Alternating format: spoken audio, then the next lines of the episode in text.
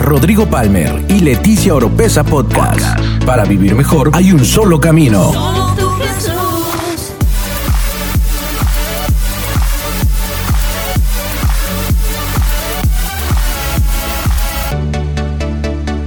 Escucha todas las semanas la clave para tener una mejor vida. Una mejor vida.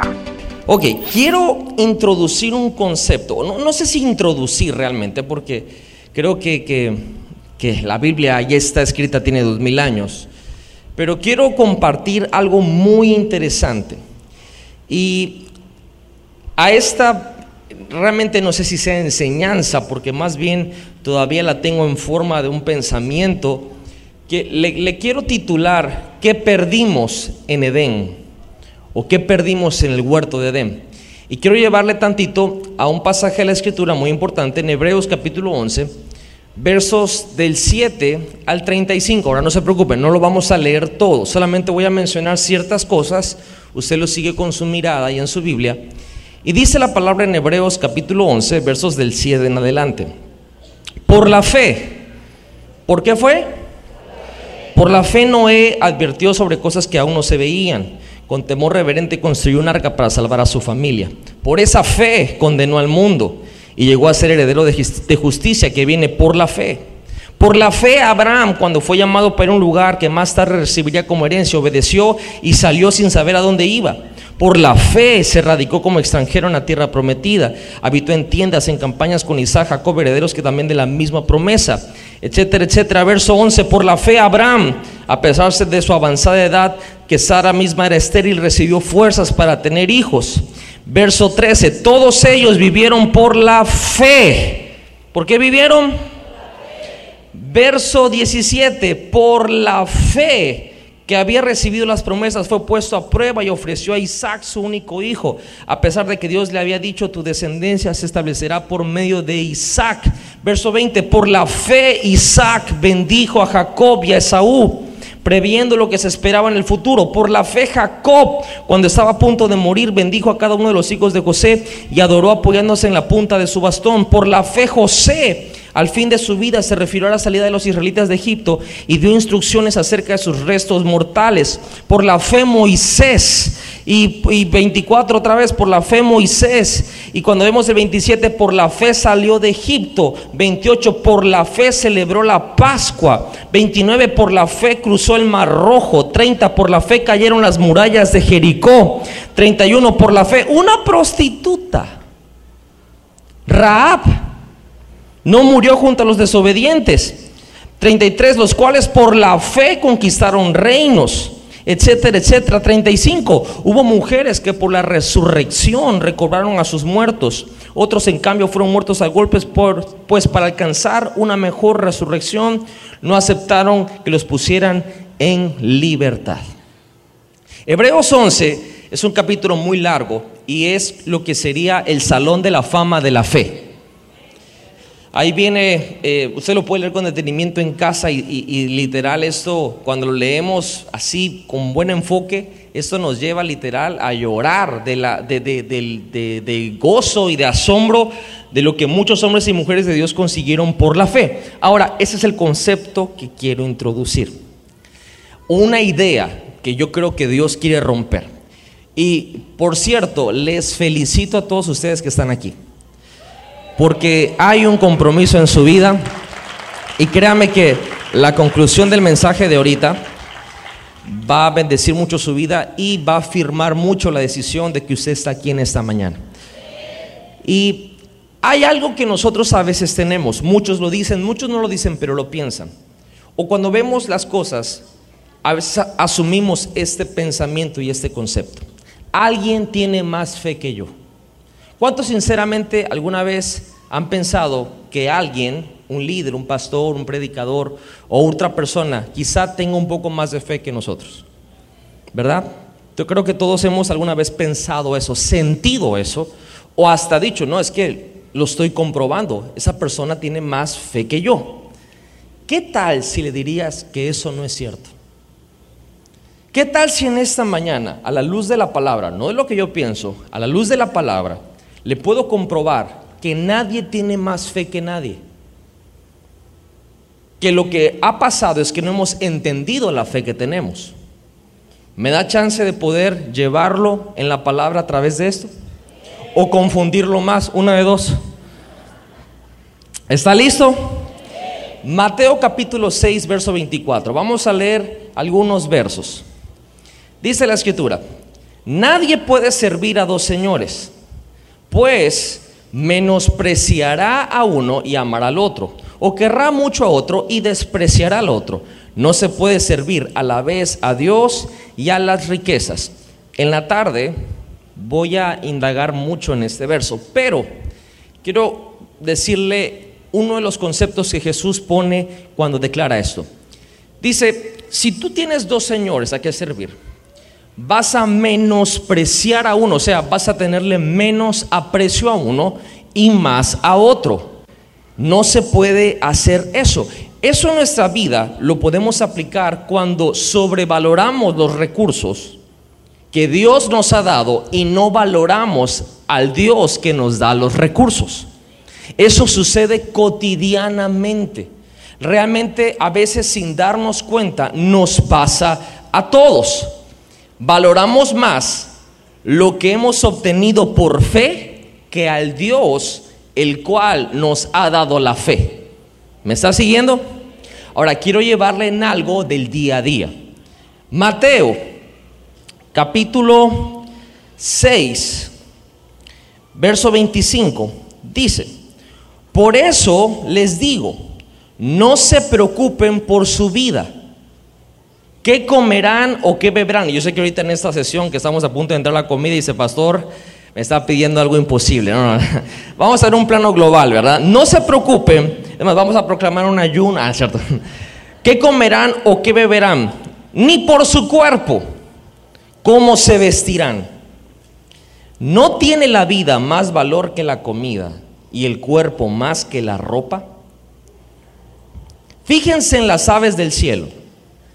No siembran ni cosechan ni almacenan en graneros. Sin embargo, el Padre Celestial las alimenta. ¿No valen ustedes mucho más que ellas?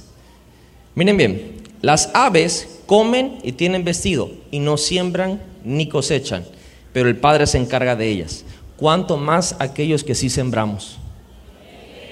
Ahora, ¿quiere conocer su nivel de fe? ¿Cuántos quieren saber su nivel de fe? El nivel de fe es paradójico a nuestro nivel de afán.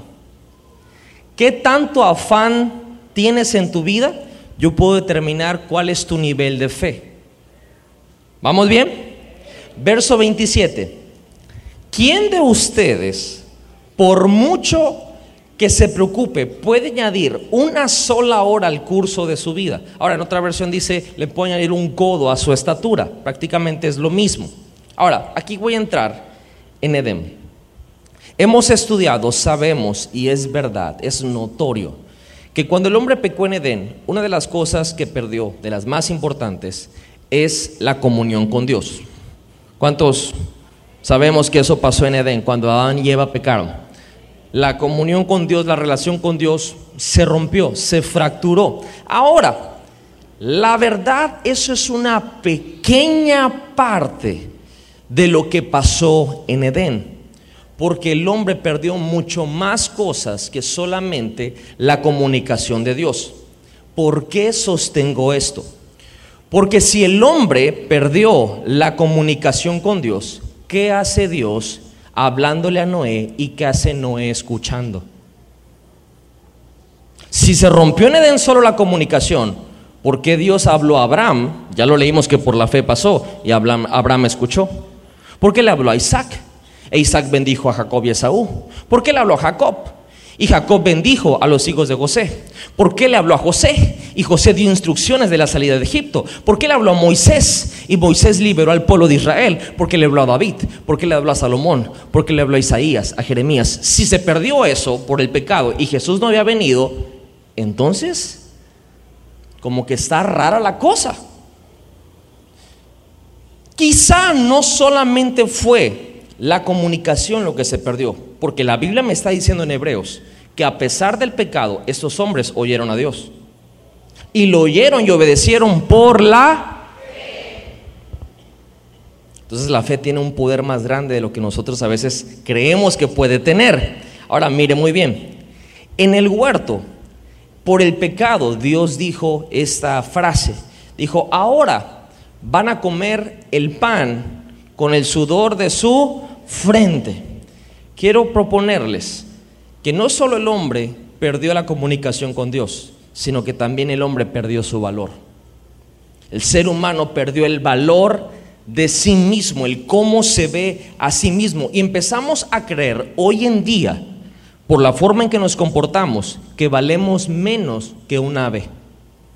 Pastor, yo no, yo no creo que valgo menos que un ave. Bueno, a lo mejor en tu consciente Tú no piensas que vales menos que un ave, pero te estás comportando como tal. Porque la Biblia dice que las aves ni siembran ni cosechan, sin embargo Dios les da comida y alimento. Pero tú te estás afanando por lo que vas a comer y lo que vas a vestir. Entonces en tu interior tú te consideras menos que un ave. ¿Me expliqué? Tu nivel de afán me está diciendo tu nivel de fe. Y cuando vamos a ver un poquito más en nuestra identidad, tenemos que entender que nosotros valemos más que las aves. ¿Cómo sé que yo valgo más que las aves? Por el precio que se pagó por mí. Por las aves no se derramó una gota de sangre, pero por usted y por mí se derramó toda la sangre del cordero. Dile al que está a tu lado, y no lo digas por repetición, dilo por ahí una convicción que en este momento a la una de la tarde algo va a pasar en tu vida. Dile, yo valgo la sangre de Jesús. Jesús dice, las aves, ellos ni tejen, ni hilan, ni trabajan, ni reciben muchísimo. Es más, ¿sabía usted? Me puse a investigar acerca de las aves. Y las aves es el animal que pierde su nido muchas veces en, su, en su historia o en su vida. Y, está el documental muy bonito ahí, que cuando el ave pierde su nido, como que por un minuto se queda calladita y volteando a ver. Y pasando como que el reloj biológico, los 60 segundos, el ave vuelve a cantar. Vuelve a cantar y vuelve a agarrar las ramitas que encuentra y, y arma su nido otra vez. ¿Saben por qué las aves hacen eso? Porque saben quién es su papá.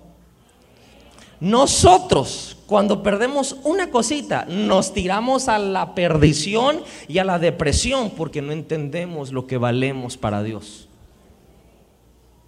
Queremos entender qué valemos para Dios, veamos el sacrificio que Dios mismo, Dios mismo hizo por nosotros, entregó su vida. Por eso yo te profetizo en esta tarde, lo mejor de tu vida está por venir. Si alguien lo cree, tiene que declararlo más fuerte.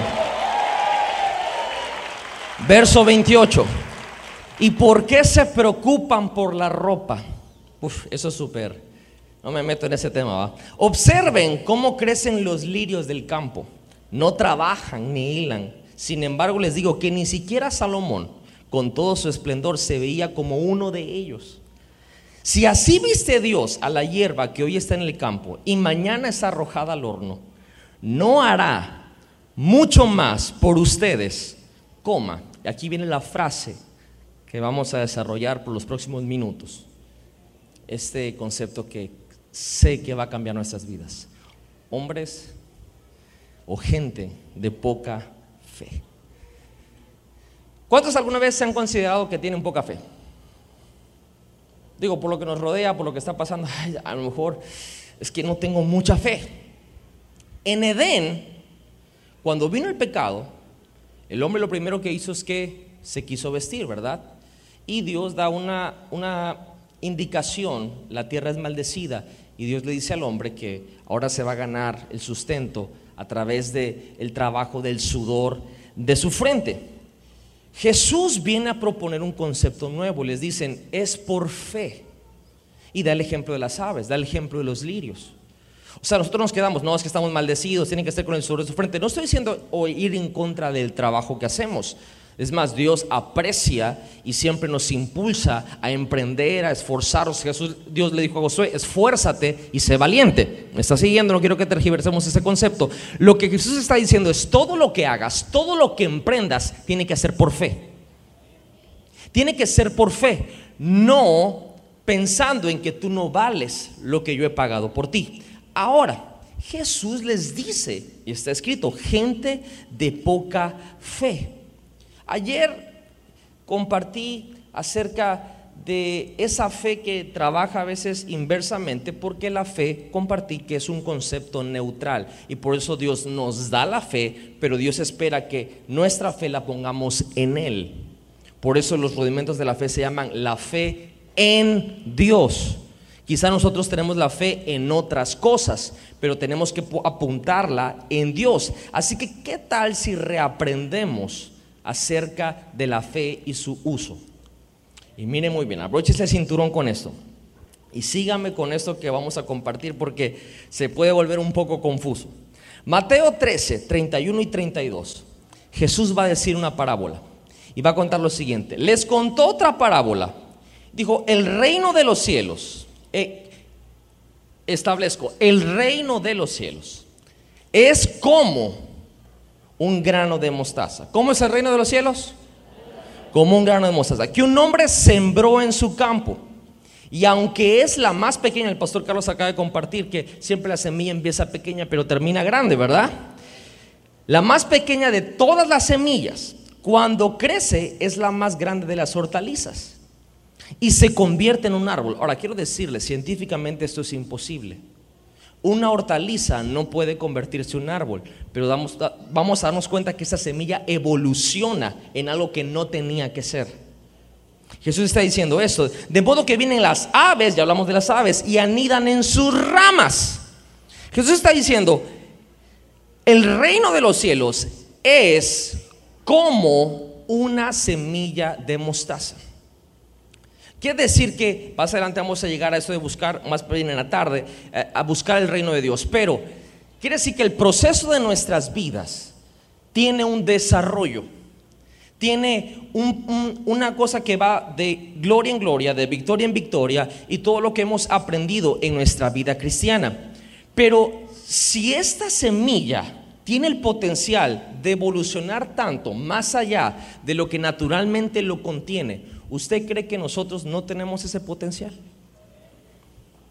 No, yo creo que, creo que no, nos, no, nos estamos valorando como Dios nos valora. ¿Usted cree que usted y yo no tenemos ese potencial? Ahora, mire Mateo 17, versos 19 y 20. Después, los discípulos se acercaron a Jesús en privado y le preguntaron, ¿por qué nosotros no pudimos? ¿Alguna vez usted le ha dicho a Dios, Señor, ¿por qué yo no puedo y otros sí? ¿Por qué yo no he podido y los demás sí? ¿Por qué yo no lo he conseguido y otras personas sí? Ahora Jesús les responde, porque ustedes tienen poca fe. ¿Qué les está diciendo Jesús? Que tienen cuánta fe? ¿Cuánta? Les respondió, les aseguro, miren, mi Jesús asegurando cosas, eso está grueso que si tienen fe tan pequeña, ¿cómo? Diga conmigo, ¿cómo?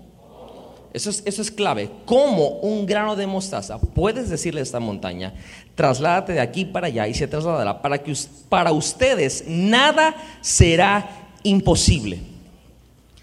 Jesús no dijo si tienen fe del tamaño de un grano de mostaza, sino les dijo, ¿cómo un grano de mostaza? Es muy diferente.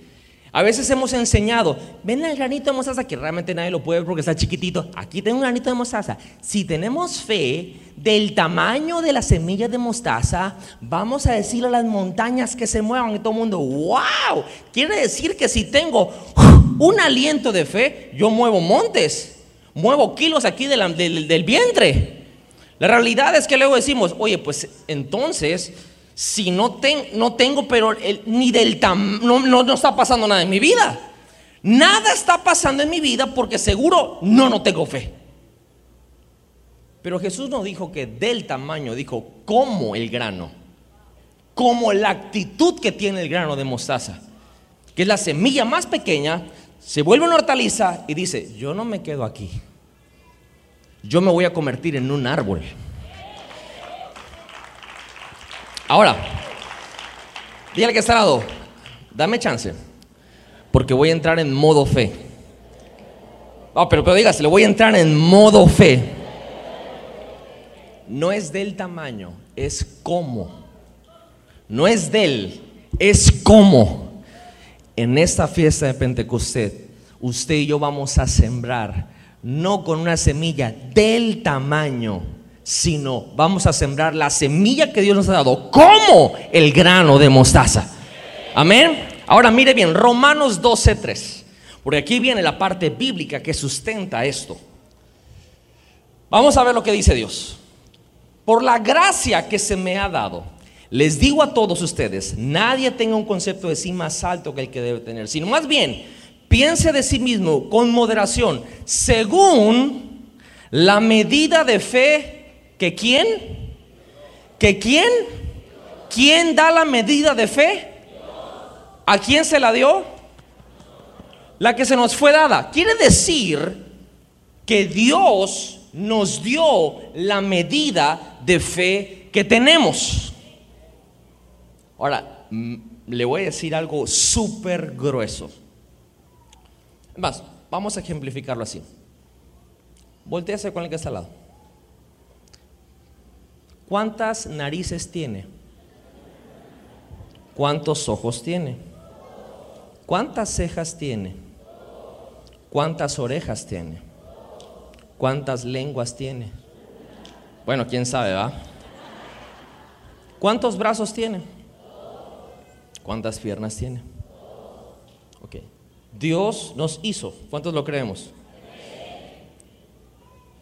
Dios también nos repartió a cada uno la misma medida de fe. Ay, pastor, me da miedo porque es que yo creo que, se está confundiendo porque Jesús dijo que, que tenían poca fe. Entonces hay unos que tienen menos que otro. Vamos a ver. Porque lo que yo estoy leyendo es que Dios nos dio, Dios nos da la medida de fe, la misma. Ahora, me voy a adelantar un poquito. No es el tamaño, porque ya vimos que no es del grano, es como el grano.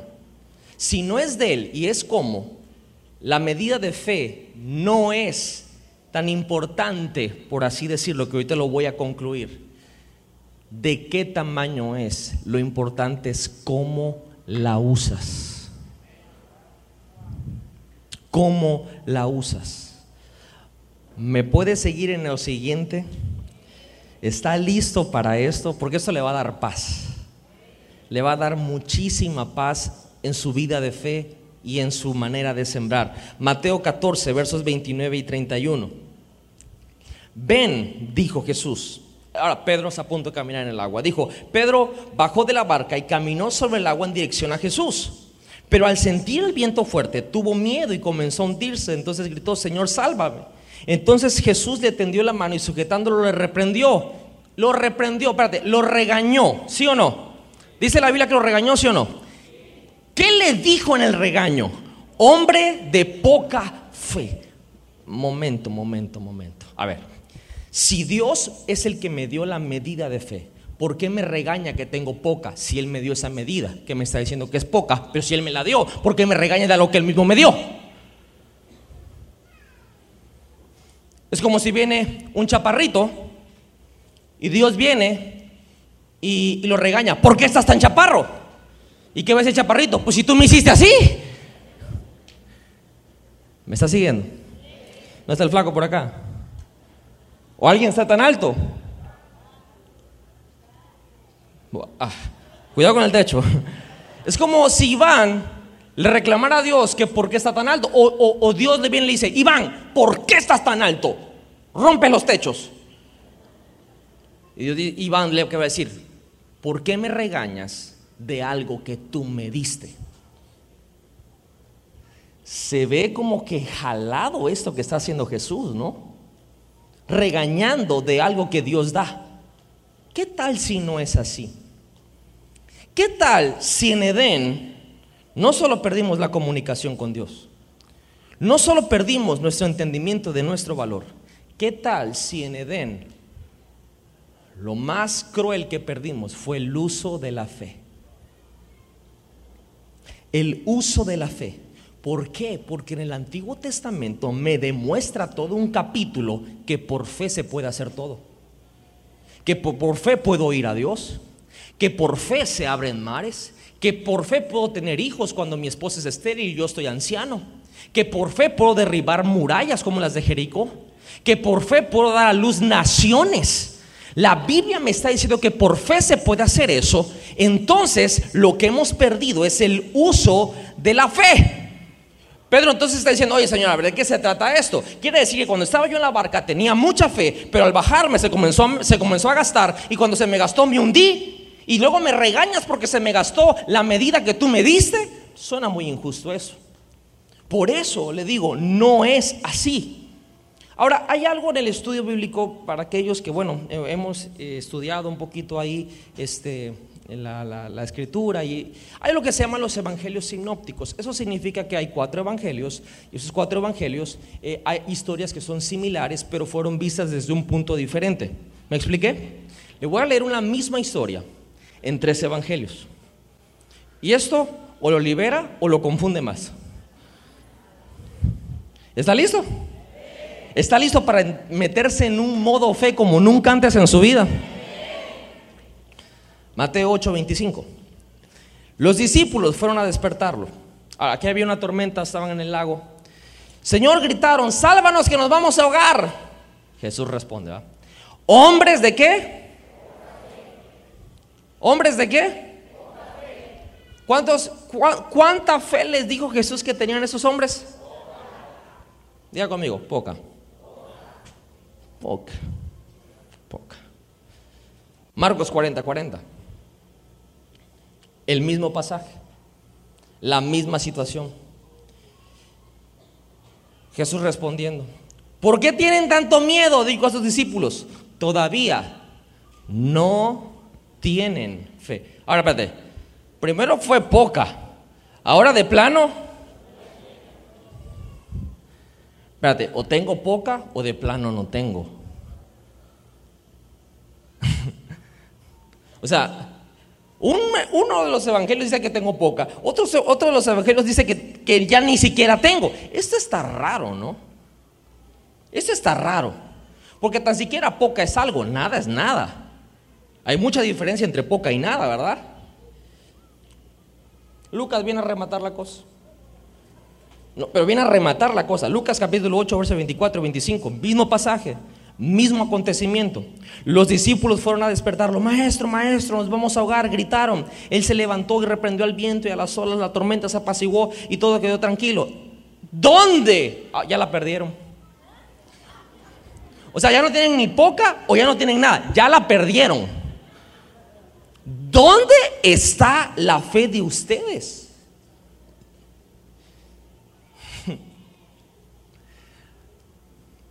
Dile que está. ¿Qué fe tengo? ¿Poca? ¿Nada? ¿O ya la perdí?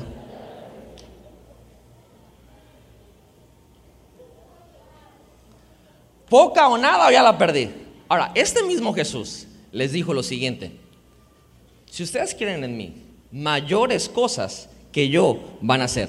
Ahí está hablando el autor y consumador de la fe. Lo que Jesús les está diciendo a sus discípulos es, si ustedes aprenden a usar la fe como yo la uso, van a hacer cosas más grandes que las que yo, que las que yo he hecho, las que yo hago.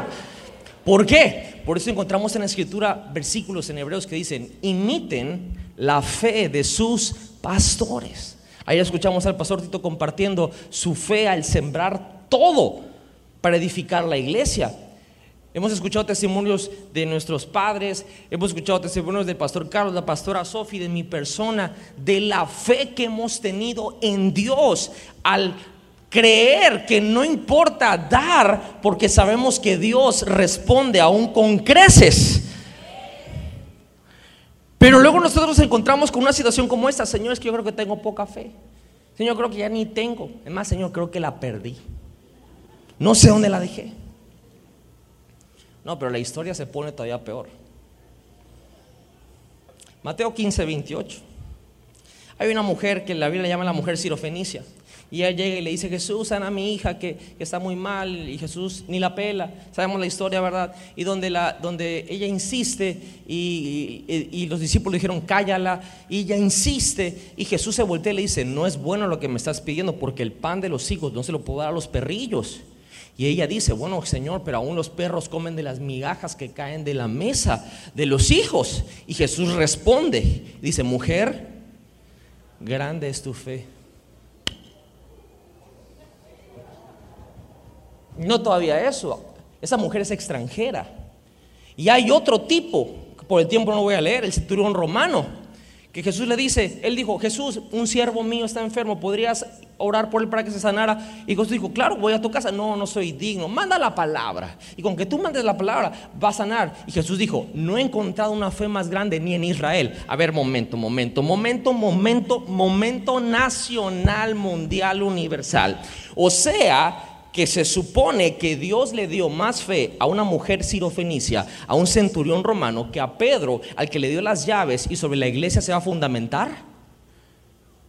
¿Será que eso es así? O más bien será que esos extranjeros están usando la fe como los del propio pueblo no la están usando. No puede ser que Dios le dio más fe a un extranjero que a sus propios hijos. Y se lo, y se lo confirmo, eso no es así. No es del tamaño, es como el grano.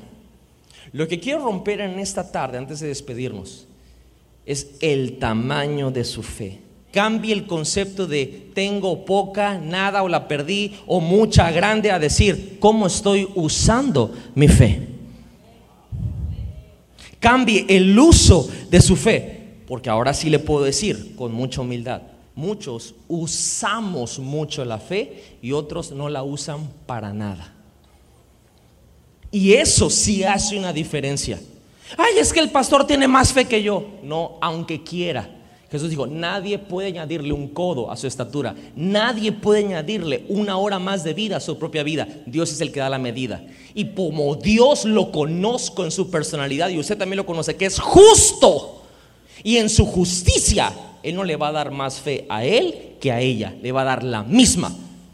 Ahora Dios te dice, esa medida que te di es como un grano de mostaza. Tiene el potencial de crecer como una hortaliza, aunque es la más pequeña. Pero tiene también el potencial de creer algo para lo cual se supone que no puede hacer. Puede volverse un árbol. ¿Cómo la usas? Esa es tu onda.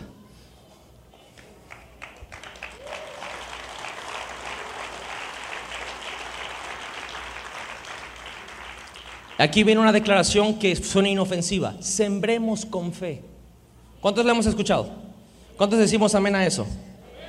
¿Qué tal si la reestructuramos y decimos lo siguiente? Usemos la fe para sembrar.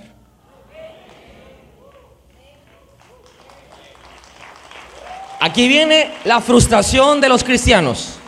Pastor, es que yo sembré con toda la fe del mundo. Y aunque sea toda la fe del mundo, si no la usaste, no sirve. ¿Qué tal si usaste la fe para sembrar? No sé si me estoy explicando.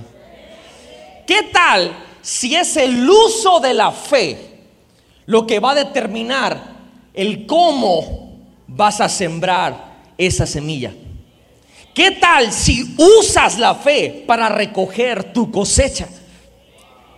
¿Qué tal si hoy recuperamos lo que Jesús ya pagó en la cruz del Calvario que se perdió en Edén? Y es el uso de la fe. Jesús mismo dijo, cuando el Hijo del Hombre regresara, hallará fe en la tierra. Me pregunto yo, ¿será que Dios en este fin de semana va a hallar fe en NGI? No está diciendo poca, mucha o si la perdiste o grande o grandiosa. Está diciendo, va a encontrar que hay un pueblo que usa la fe que Dios le dio. El desarrollo de la fe, si alguien me puede en el piano, no es un evento, es un proceso. Por eso lo compara como el reino de Dios, como un grano de mostaza. Quiero romper esto Bueno, Dios, yo no puedo. Dios quiere romper esto. Dejemos la excusa que otros tienen más fe. ¿Qué otros tienen más fe que nosotros? Tenemos la misma medida porque Dios la dio y porque Él es justo. Sé que es la misma medida. Usémosla. Usémosla como el grano de mostaza. Que dijo, bueno, a mí me crearon para hacer una hortaliza. Pero ¿qué creen? Voy a hacer un árbol. Me voy a atrever a hacer un árbol. Y voy a hacer un árbol que aún las aves que ni siembran ni cosechan, van a comer y van a protegerse en mis ramas, porque yo estoy usando la fe. Yo quiero llevar toda la iglesia, primeramente con el ejemplo, en usar la fe. Usar la fe, usar la fe. Pastor, ¿y cómo uso la fe? Por eso le felicité por estar aquí. ¿Sabe por qué? Porque es, es posible estar en un modo milagro cuando necesitamos un milagro, pero al mismo tiempo estar en modo fe. Sí se puede. Pero lo que va a determinar cómo usas tu fe es Romanos 10, 17. Conocemos este verso. Dice la escritura, así que la fe viene como el resultado de oír el mensaje y el mensaje que se oye de la palabra de Cristo. Quiere decir que hay mucha gente que no vino el jueves, no vino el viernes, no le interesó venir hoy. Quién sabe si van en la tarde, quizás solamente se congregan el domingo. Y quizás van a traer una semilla. Pero no sé si vayan a usar la fe. Quizá van a sembrar con fe porque no pueden hacerlo de otra manera, es la medida que Dios les dio. Y hay gente que está tan afanada que tienen que dar su semilla, según, porque tienen, y en la tarde voy a hablar de esto, eso del tienen, que eso no existe en esta casa. El tienen, y andan viendo cómo le hacen para dar, porque tienen que, en vez de venir a escuchar la palabra que la fe no viene por la actividad que hagas fuera, la fe viene por el oír el mensaje y el mensaje de la palabra de Cristo.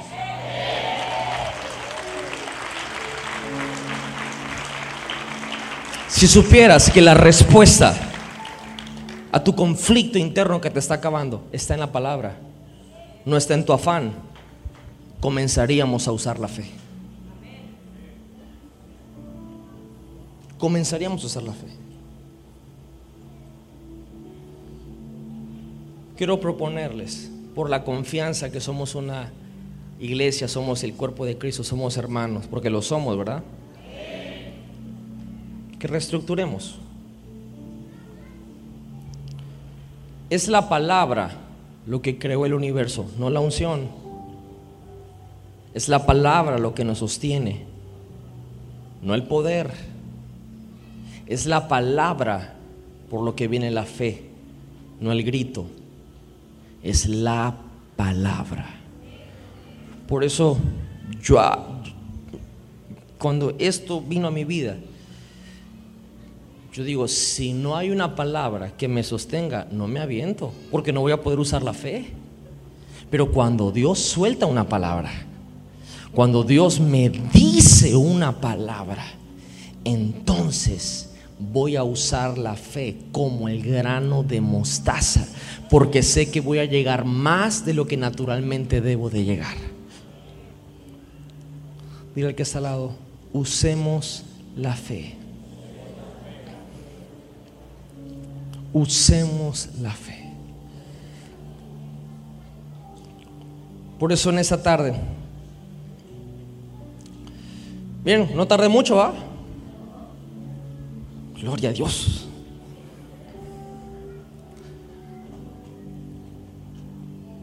Esto que estoy compartiéndole ahorita, quizá tiene uh, casi dos años que confrontó mi corazón. Yo sé el momento, el lugar, recuerdo la temperatura, recuerdo olores, detalles, cuando Dios me habló de algo fundamentado en su palabra. Y yo mismo me dije a mí mismo, Señor, pero yo no creo tener esa fe. Y fue en el Espíritu Santo me hizo entender que la fe no es grande, ni poca, ni se pierde, ni nada, ah, sino es como la usas. Una vez fuimos unas vacaciones por allá y mi esposa que sintió que estaba hablando italiano. Entonces estaba vendiendo unas mascadas. Y ella estaba en italiano, o sea, estaba diciendo, ¿cómo tú lo usas? O sea, ella sintió que esa pronunciación era italiana, ¿va? Es así como nosotros cuando somos wash and wear, de que, ¿cómo se dice caballo en inglés? Caballation. Silla, sillation. Agua, aguation. Y para nosotros eso suena en inglés, ¿verdad? A veces así somos con la fe.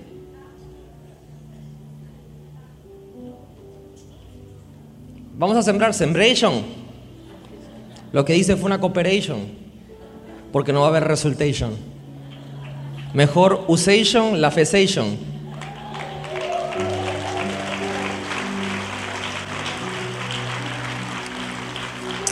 En este momento muchos se están esforzando por pagar una cuota, no en sembrar una semilla. No pagues una cuota de algo, eso es natural, carnal, eso nos lleva fe. Usar la fe es decir, Señor, tu palabra dice que tú das semilla al que siembra. Y yo, mi corazón, que por nada del mundo de verdad se pierda la sesión de la tarde que empieza a las 5 de la tarde. Mi corazón, Señor, quiere sembrar. Uy, cuando tú te mueves en la palabra, empiezas a usar la fe. Y cuando empiezas a usar la fe, papá, naciste para ser hortaliza, pero te conviertes en un árbol. Así que, ¿por qué no se pone de pie? Y antes de despedirnos en esta tarde, levante sus manos, diga, Señor, yo creo en ti, creo en tu palabra, he escuchado tu palabra y la fe viene por el oír. Así que declaro, a la medida de fe que tú me diste, que la voy a usar a partir de este momento. En el nombre de Jesús. Amén. Y amén. Literal en el mundo espiritual, en ese momento se activó el modo fe. Por eso bienaventurado que vino usted a esta sesión de la mañana. Porque se activó en el modo fe. Ahora le envío a que la use. Úsala, úsala. Dile que está al lado, úsala. Usa la fe. ¿Sí o no? Dígame usted, ahorita nos vamos. ¿Sí o no? Algo en su interior dijo,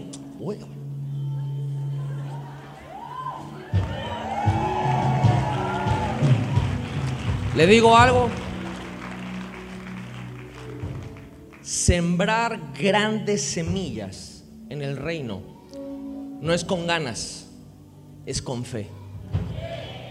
Es con fe. Es que yo quisiera, de verdad, mi corazón. En la tarde hablamos de eso.